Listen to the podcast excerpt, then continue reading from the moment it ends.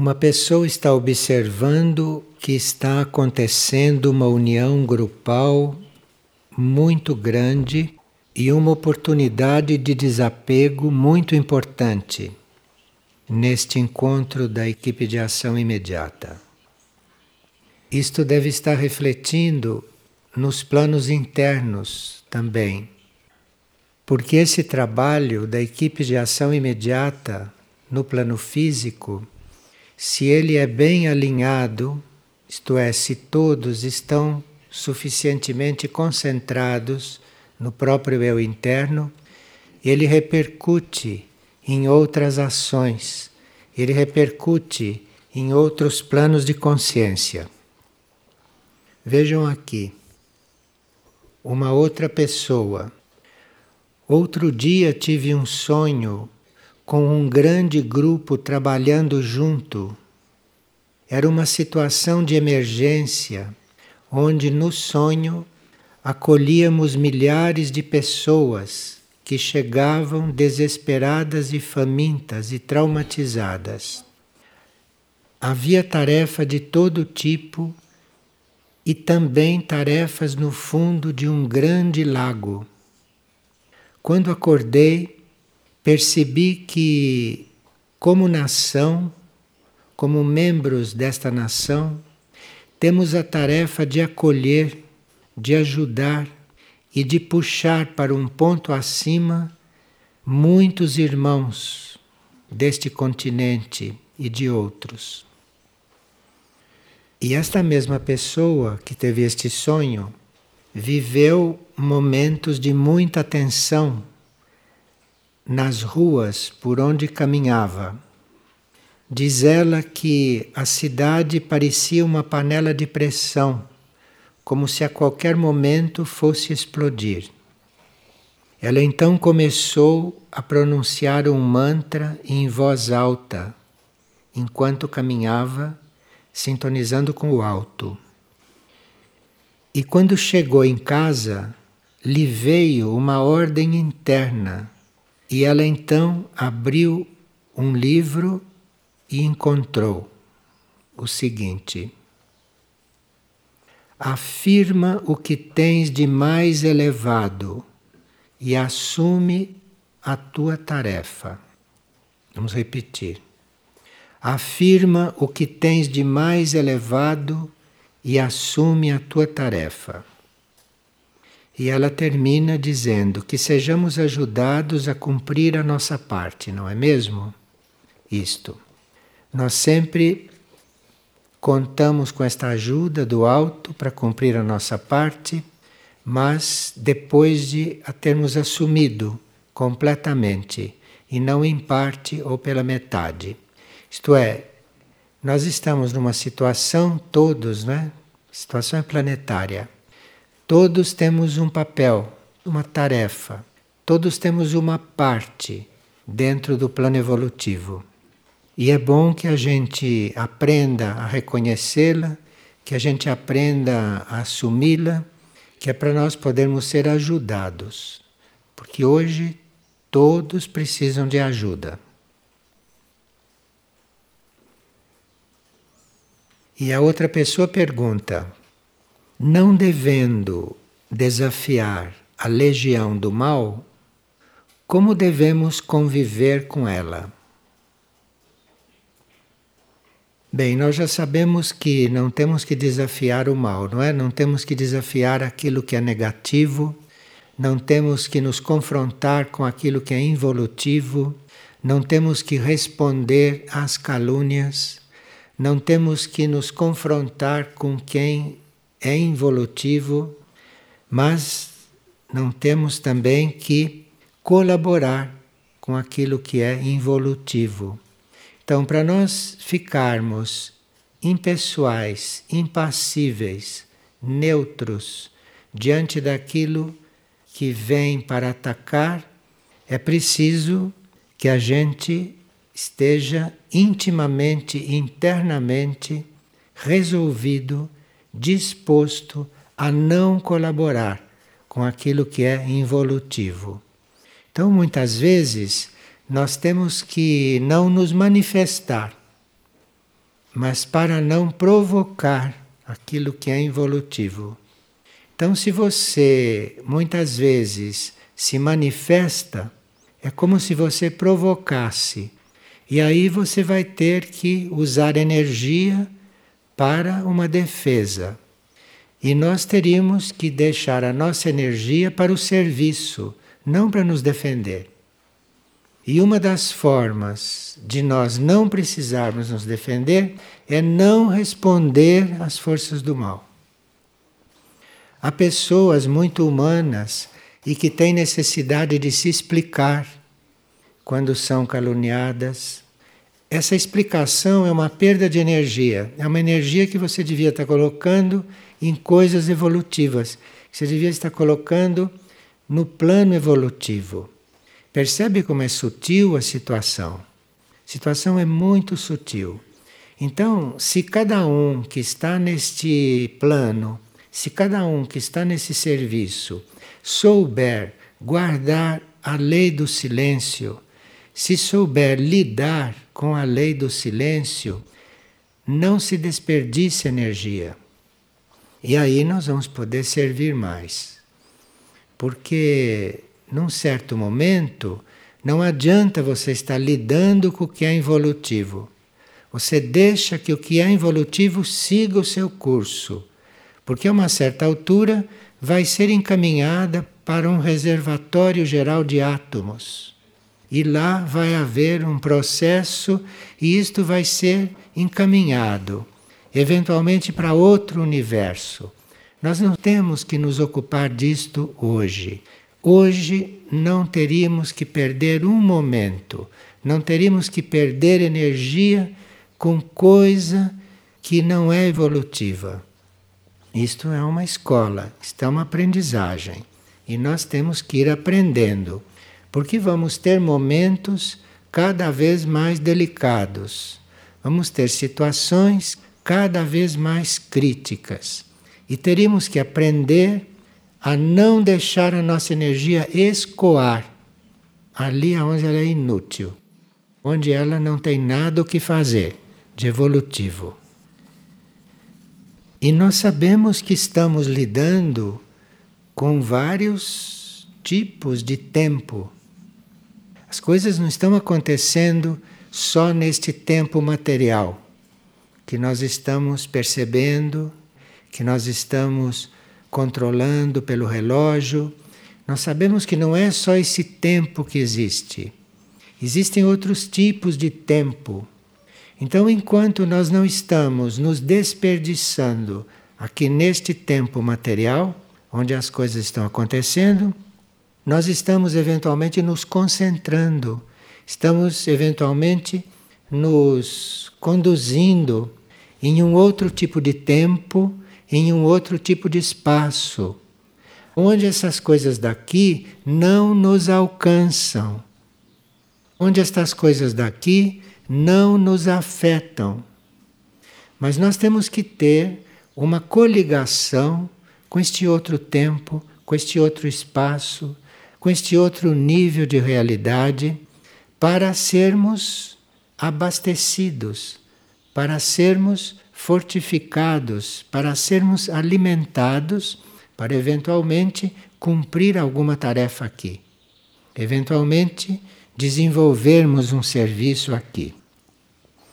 E além deste tempo, que não é este material, não, existe ainda um outro nível, que é um nível espiritual, que é um nível muito mais sutil, muito mais elevado, que é onde as coisas realmente são decididas.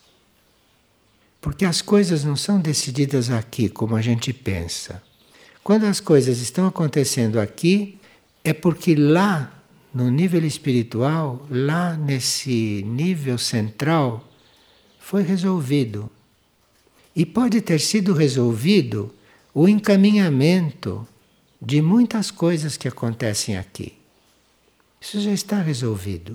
Nós não precisamos participar desta batalha. Nós, nesta batalha, podemos estar como servidores do plano. E cada um deve ter a sua tarefa. Mas quem vai realmente resolver a batalha, ou quem realmente já resolveu a batalha, está bem mais alto do que tudo isso. Está muito lá no alto. Nós precisávamos não nos esquecer destas coisas para não nos envolvermos demais. Ou, se possível, não nos envolvermos nada com aquilo que está nesse momento confundindo a maioria, que está realmente levando a maioria a um estado de descontrole e de loucura.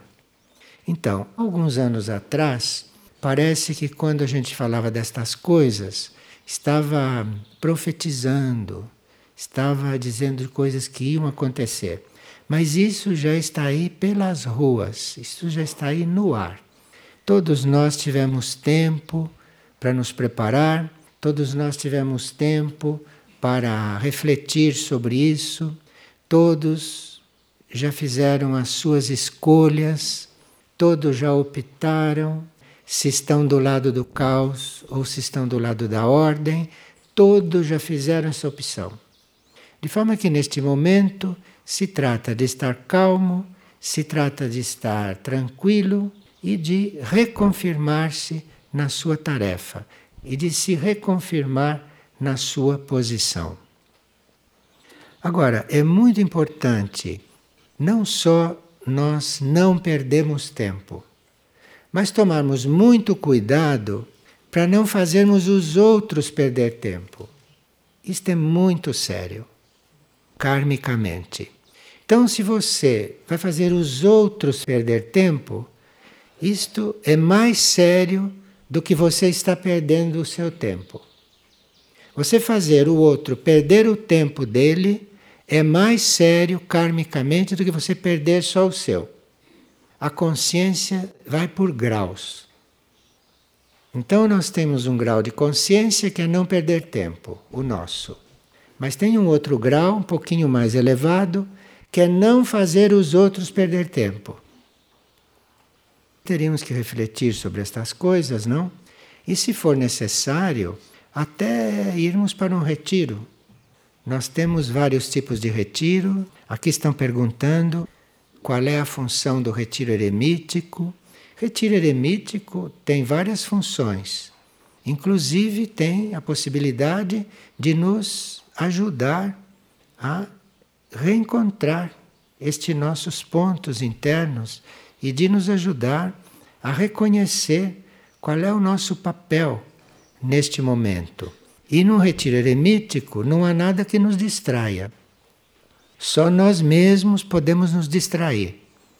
Mas ali no retiro eremítico, aparentemente, não há nada que nos distraia ninguém que venha falar conosco, ninguém que venha nos pedir nada.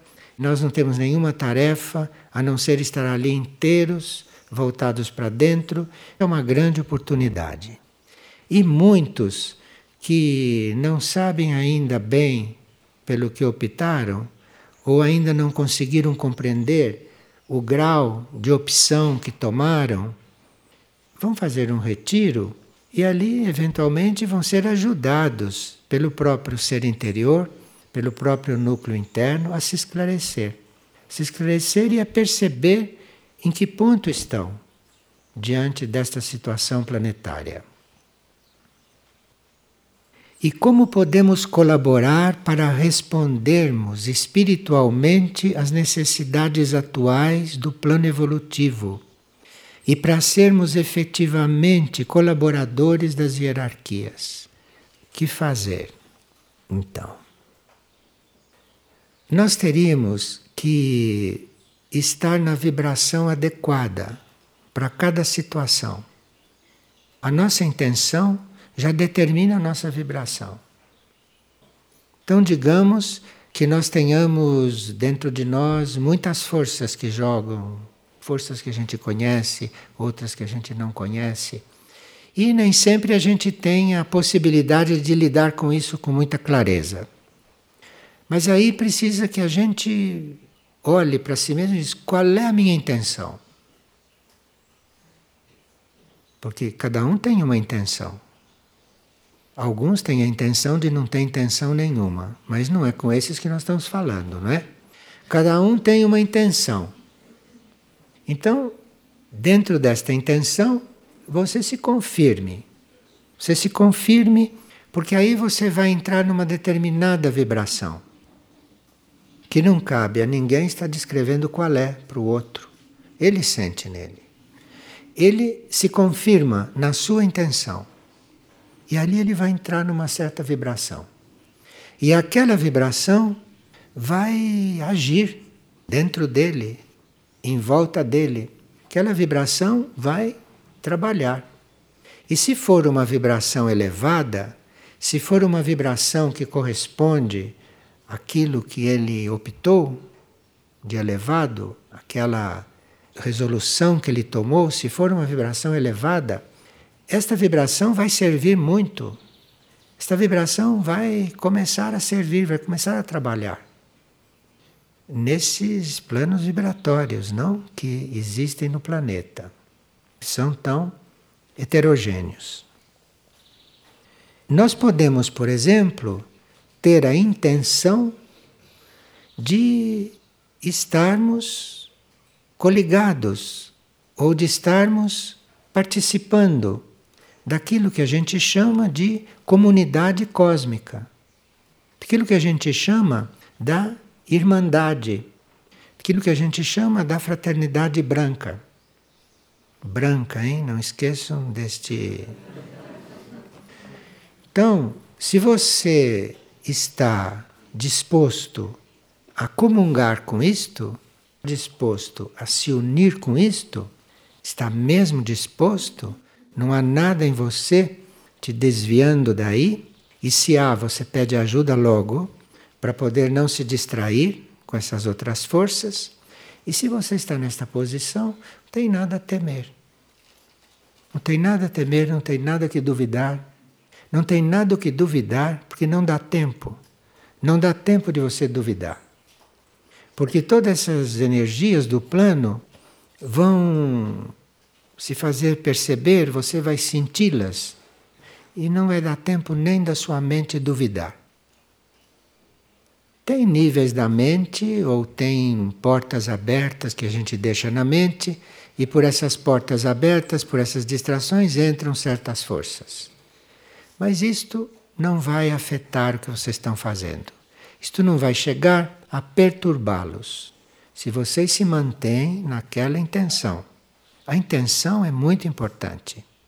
Porque se não existe a intenção, está tudo um pouco prejudicado. Aí as coisas começam a ficar um pouco misturadas. E uma pessoa diz que viu um pequeno cubo ao lado dela. E como esta pessoa tem uma intenção pura, ela desconfiou daquele cubo. Achou que aquela figura que ela estava vendo, percebendo, ela não disse se foi em sonhos ou se foi no momento em que estava não bem acordada, não? E ela quer saber o que é isto.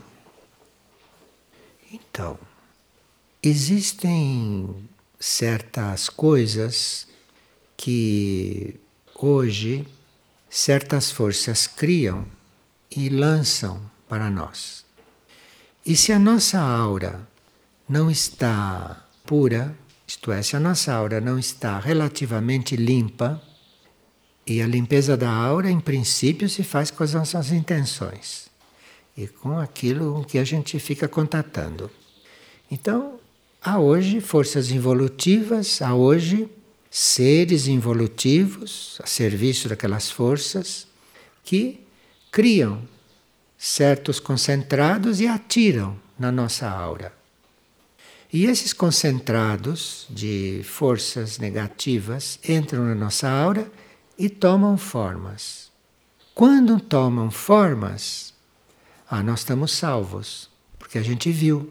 Tomou forma, a gente viu. Como esta pessoa viu um cubinho perto dela.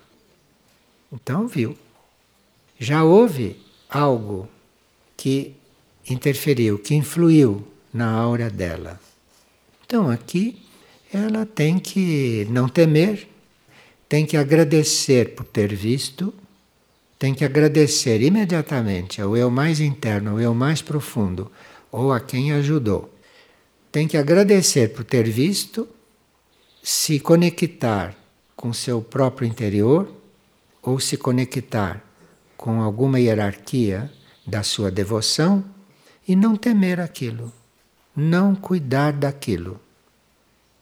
Porque aquilo, quando foi atirado para dentro da sua aura, aquilo vai começar a se alimentar das tuas forças. E se você está conectado com as energias superiores, de energia superior aquilo não pode se alimentar. Então, se você está conectado, se você não está distraído, aquilo não vai poder crescer dentro da sua aura. Nós hoje temos que estar atentos a este tipo de convivência com as forças e com aquilo que as forças produzem.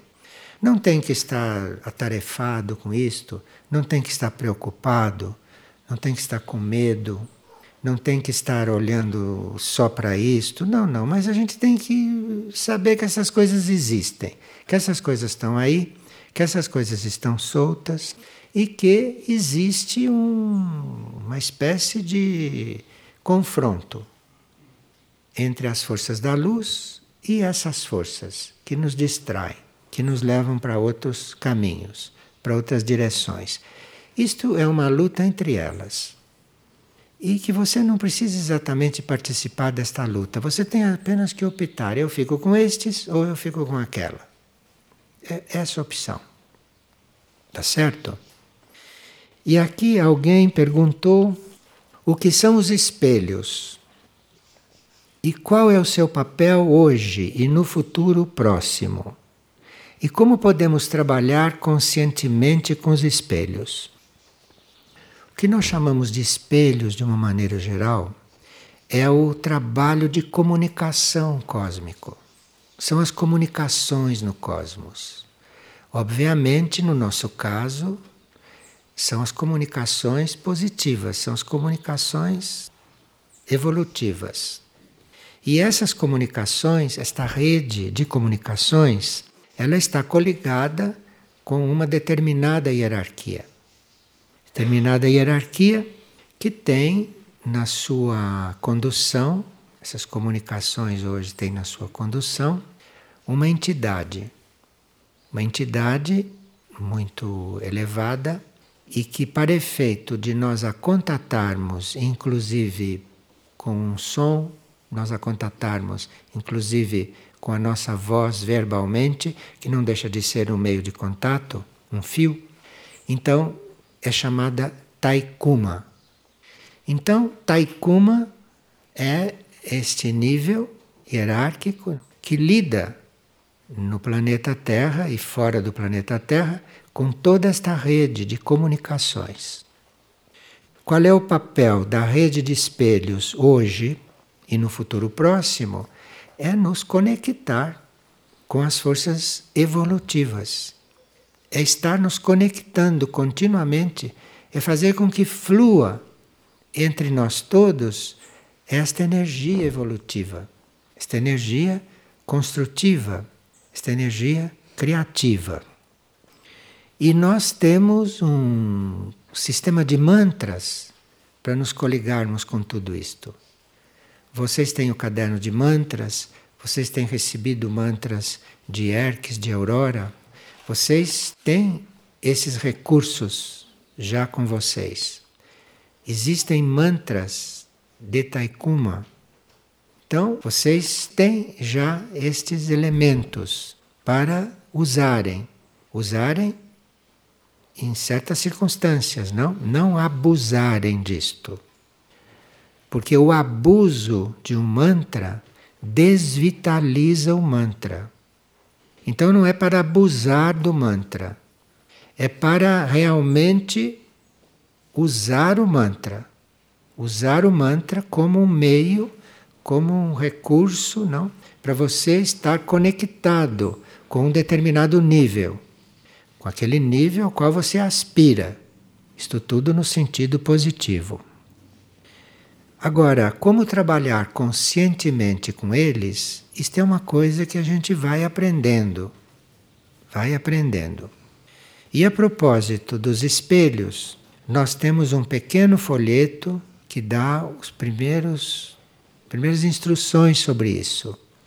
E se aquilo é mesmo o nosso trabalho, se aquilo é mesmo o nosso caminho, se é daquela forma que nós vamos buscar um equilíbrio, uma harmonia, uma conexão com o alto nesses momentos que estamos atravessando. Então, se é aquele mesmo o nosso tipo de contato, depois de trabalhado aquele pequeno folheto, vocês podem consultar o livro História Escrita nos Espelhos, que aí vocês têm uma outra estrutura para poder trabalhar.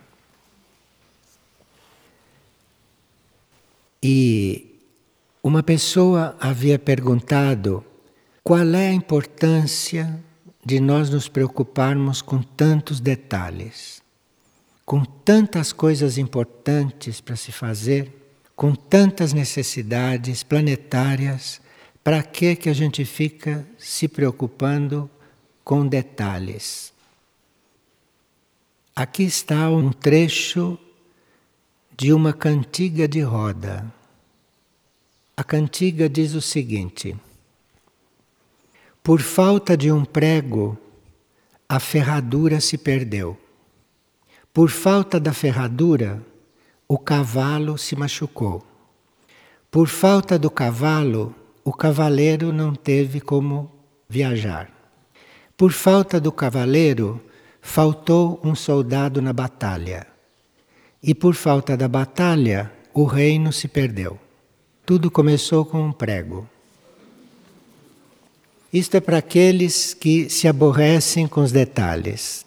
Por causa de um prego, se perdeu a batalha. Como as cantigas de roda têm muita sabedoria, é bom a gente relembrar.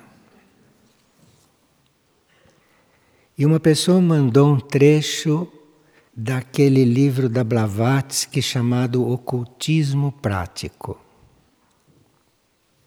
que eram pequenas leis básicas. E na página 16 do Ocultismo Prático está escrito: Nunca faças aquilo que não estejas comprometido a fazer como teu dever. Isto é, nunca peças qualquer coisa desnecessária. E antes de fazer algo, pensa se é tua tarefa fazer aquilo. E a pessoa diz que sempre que lê este trecho, que a sua compreensão aumenta. Vamos repetir, não é? Porque nós ficamos no fio de uma navalha. Cuidar só da nossa tarefa e ver o matinho crescer e não fazer nada. Nós ficamos no fio da navalha. E aqui precisamos realmente aprender a seguir este caminho. Nunca fazas aquilo que não estejas comprometido a fazer como teu dever. Isto é, nunca faças qualquer coisa desnecessária você vê que aqui não está dizendo para a gente não fazer outras coisas. Porque não é nosso dever fazer certas coisas e nós não estamos comprometidos. E também nunca faças qualquer coisa desnecessária. De forma que isto aqui está muito claro. Antes de fazer algo, pensa se é teu dever fazê-lo. Agora, aqui depende da nossa consciência. Se nós achamos que o universo é uno e que nós somos um, e se o matinho está crescendo, eu posso, na minha consciência, achar que devo ir lá tirá-lo. Ou posso achar que não é coisa minha. Isto depende do nível da consciência. Isto depende do grau de consciência que o indivíduo está. Parte-se do princípio que todo o universo está buscando a perfeição. Isto é o fim da linha. O universo está buscando a perfeição para depois se resolver e reencarnar. Então ele está buscando a perfeição. Se a gente sabe que o universo está buscando a perfeição, vamos colaborar com o universo ou vamos ficar restritos à nossa vidinha. É uma opção que a gente tem. E uma pessoa pergunta: como podemos fazer para começar a abrir mão do nosso livre-arbítrio? Quando ainda não estamos suficientemente coligados com o nosso eu interno. Você que pensa que não está coligado, ele está coligado com você. Então você, antes de adormecer, pergunte tudo o que você tem que perguntar a ele, mas pergunte com fé de que vai receber a resposta. Porque antes de você perguntar, ele já sabe o que você precisa e ele está esperando que você permita que ele chegue até você. Agora, nós precisamos aprender a lidar com isso. Precisamos aprender a estar neste contato.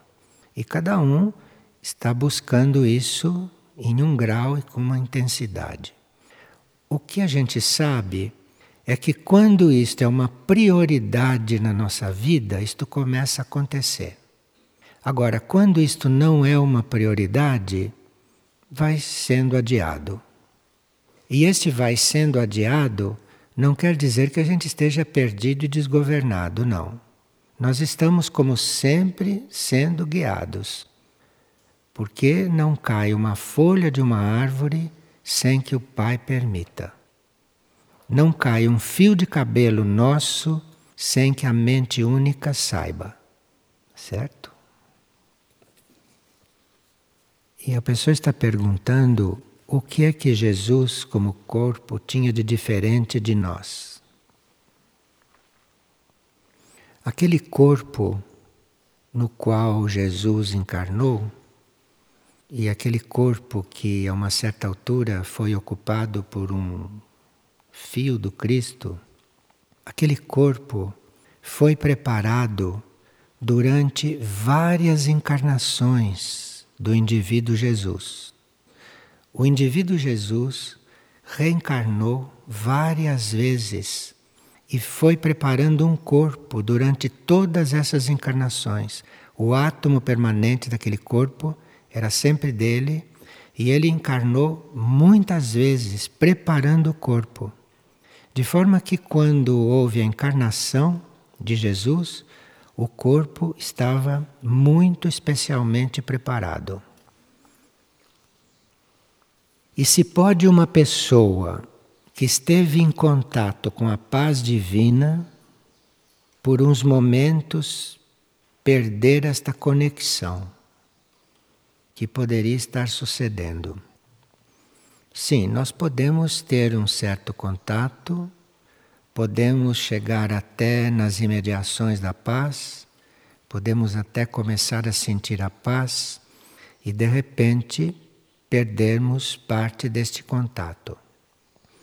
Interromper totalmente o contato, cortar o fio, isto não acontece, a não ser que haja um problema sério, que a gente tome outro rumo. Mas quem já começou a fazer o contato, por mais que fique confuso, por mais que receba interferências, por mais que ralente os seus passos e entre em períodos de repouso, tudo isto acontece. Mas aquilo que foi feito, aquilo interno, está feito por toda a eternidade. Somos nós externamente que podemos mudar o ritmo. Podemos regredir, podemos cair, mas ali um ponto que está feito por toda a eternidade. Repito, isto pode sim se romper, mas não porque nós ralentamos o passo. Isso não basta não para isso se romper. Precisa coisa muito mais grave. Bem, aqui uma pessoa enviou um sonho e pergunta se este sonho merece esclarecimento. O sonho é o seguinte: Noite dessas tive um sonho ou uma visão, não ficou bem claro para mim. Pareceu-me ser o fim do mundo, de tão terrível como o fato se apresentou. A princípio, pensei tratar-se de uma grande tempestade, mas não era porque não havia chuva. nuvens negras em alta velocidade percorriam os céus, emitindo um barulho aterrorizante e que, ao se chocarem entre si, explodiam, destruindo tudo aqui embaixo, inclusive esta casa onde moro virou ruínas. Vi-me sob os escombros, sem quaisquer ferimentos e lúcida. Este fato merece algum esclarecimento? Então, a nossa intenção não é nessas partilhas, não é alarmar as pessoas quanto ao estado geral do planeta. Mas é nós estarmos avisados e nós estarmos preparados. Preparados em vários sentidos. Por isso é interessante este relato. Porque nós temos que nos preparar para as grandes transformações.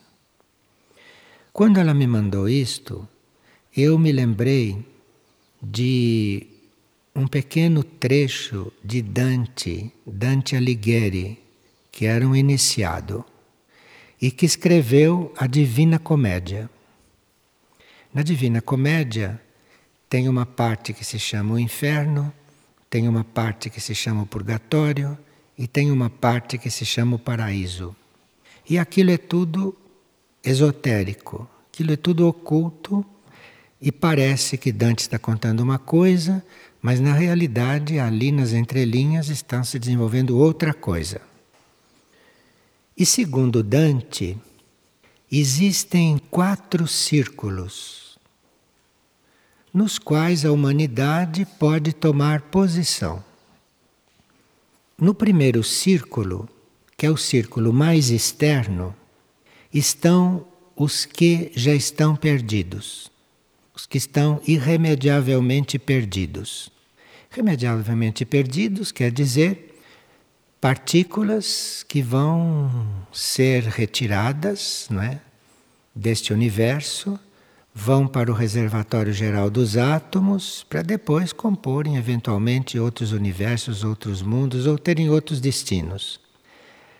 Mas, como disse Dante, existe um círculo que é o externo, que é a periferia da humanidade, onde estão os irremediavelmente perdidos.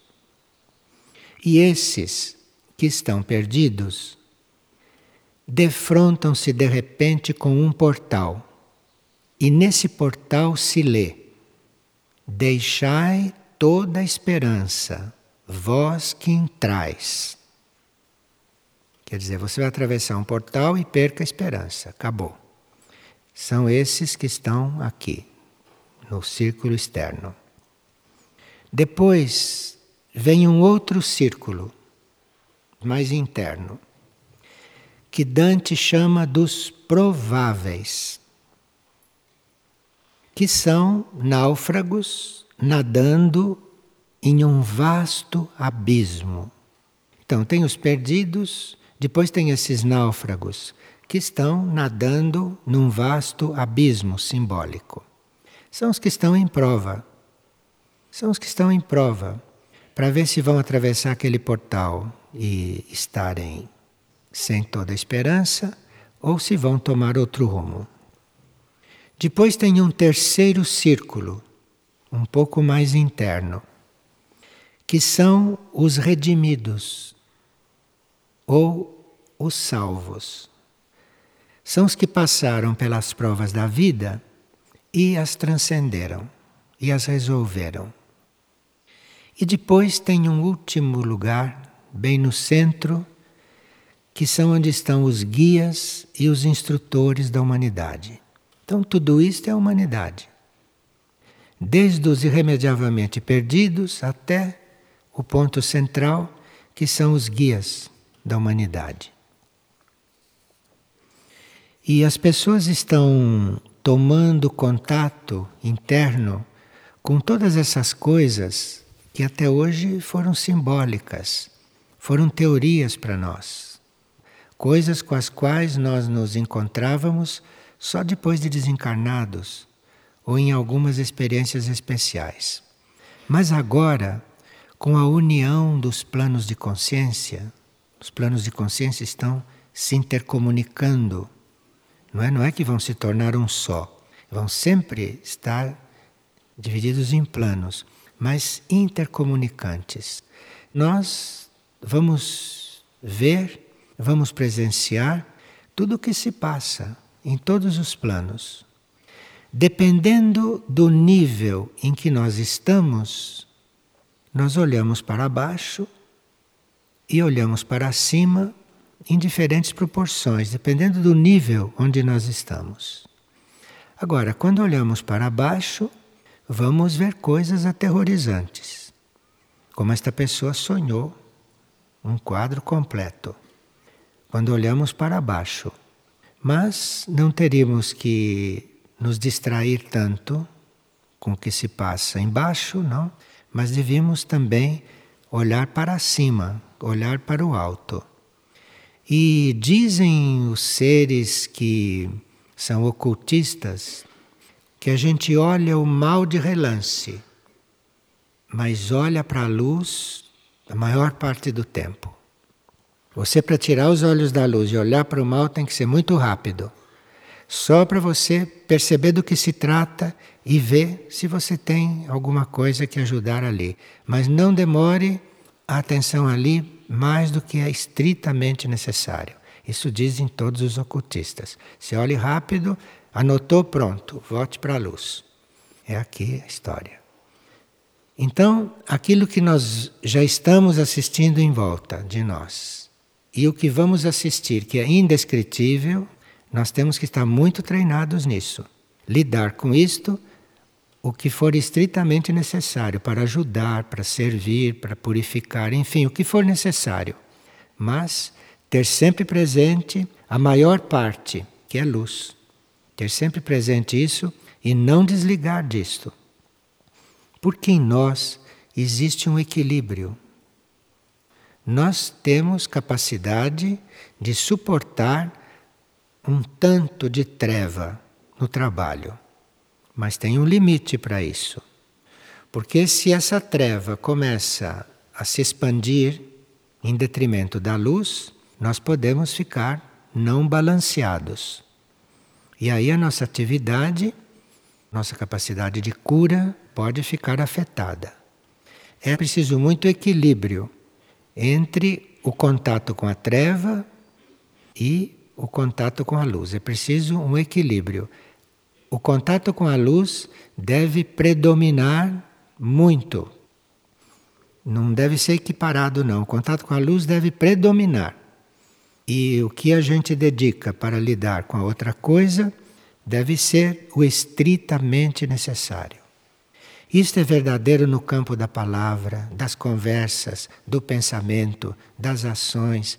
Tudo, tudo é resguardar a energia poupar a energia, porque vai ser necessário muita energia para cuidar de todo o trabalho que isto tudo vai dar. E se nós podemos falar um momento sobre a nave que se fez presente domingo passado sobre a vida criativa e que cerca de 500 pessoas a viram. A nave era imensa, mas não como realmente é imensa, porque ali para nós que estávamos aqui embaixo parecia muito imensa. Tinha uns 200 metros assim em volta do Sol. Mas aquilo não passava de uma projeção de uma nave-mãe muito maior. Nave-mãe que nós não temos capacidade de ver nos outros planos de tão imensa que é. Mas ali houve realmente uma projeção e uma projeção reduzida mas foi muito importante para tudo, para o planeta, para nós, para todos, não? Porque todos viram na presença daquela nave uma resposta a respeito do trabalho que estava sendo feito ali. Porque realmente havia cerca de 500 pessoas muito concentradas, muito empenhadas e muito inteiras no trabalho que estava sendo feito. O grupo conseguiu absorver tudo aquilo que era dispersão, tudo aquilo que era coisas de alguns. Dentro do grupo, isso tudo diluiu e a presença daquela nave foi para todos um grande sinal. E alguém se lembrou daquele antigo cântico do coral, que diz que haverá muitos sinais no céu. E um cântico que está aí, não para nós cantarmos agora, porque está na hora de vivê-lo. Que aquele cântico vai ser vivido é a partir de agora.